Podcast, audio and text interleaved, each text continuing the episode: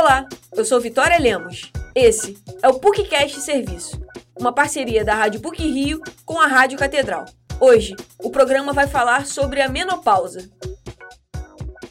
Definida como última menstruação, a menopausa é um processo natural que ocorre por volta dos 45 anos e marca a fase de amadurecimento do corpo feminino. Apesar de ser considerada uma doença por algumas pessoas pelo fato de provocar sintomas, a menopausa é um momento importante na vida de todas as mulheres. Antes de chegar à última menstruação, o corpo passa pelo climatério. Esse é um período onde alguns sintomas, como as ondas de calor, começam a surgir, por conta da parada de funcionamento dos ovários e diminuição do aporte de hormônios femininos. Para a jornalista e autora do livro Menopausa O Momento de Fazer as Escolhas Certas para o Resto da Vida, Marisa Tavares, uma das características que tornam esse tema delicado no Brasil é a questão demográfica.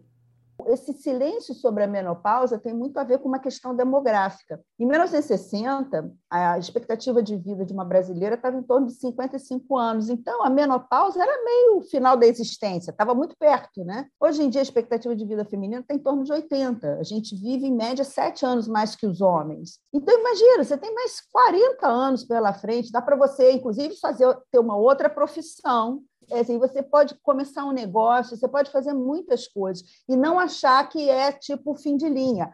Marisa Tavares destaca ainda que a conversa sobre a menopausa não pode se restringir aos consultórios médicos. A escritora afirma a importância de todas as pessoas conversarem e refletirem sobre esse período de vida da mulher. Para Marisa, a importância do tema foi um dos pontos que a levou a escrever sobre o assunto abrir uma discussão, fazer com que as pessoas falem mais sobre o assunto, pensem, reflitam, conversem. Desde que eu lancei o livro no começo de março, eu já participei de rodas de conversa em livraria, também uma comitê de equidade de, de raça e gênero no Senado, que criou um programa chamado Mulheres 50 a Mais. Então, é assim, é, é tão importante, assim, só para dar assim, uns númerozinhos, né? Em 2025, é, haverá mais ou menos um bilhão de mulheres entre a perimenopausa, que são os anos que antecedem a menopausa propriamente dita, e a pós-menopausa, os anos que vêm depois. Então, eu acho que a gente tem que ensinar menopausa para todo mundo. É um movimento. Eu convido todo mundo a participar.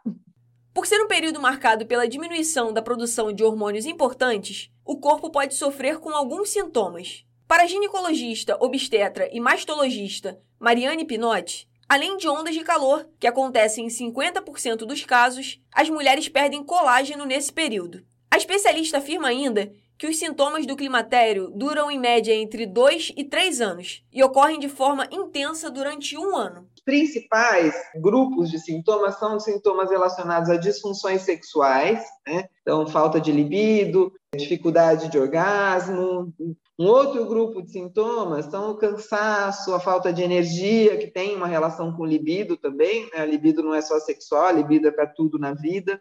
E outros sintomas mais físicos, por causa da diminuição do colágeno. A gente vai perdendo colágeno e, de, e na, no momento da menopausa a gente perde colágeno de forma mais acelerada. Né? Então, a pele mais seca, flacidez, isso tudo são sintomas que podem vir nessa fase e que têm uma relação com a diminuição da produção hormonal pelos ovários.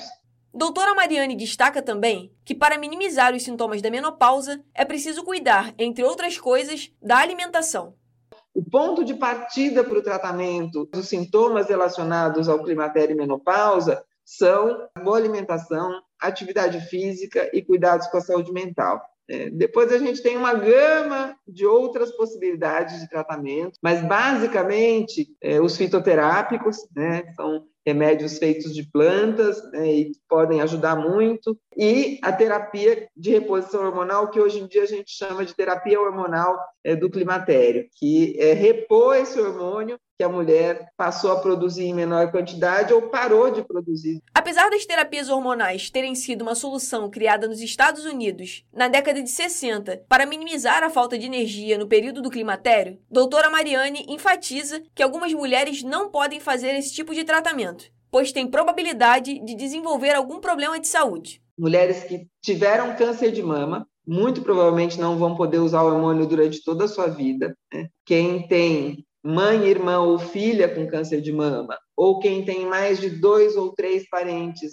de primeiro ou segundo grau com câncer de mama, não devem é, usar reposição hormonal. Então, aquela mulher que teve infarto, que tem ponte de safena ou que tem estente, teve é, derrame, acidente vascular cerebral, é, mulheres com doenças nos vasos não devem usar, e qualquer mulher que tem algum problema de trombose na família próxima, ela precisa ser investigada antes de usar o hormônio.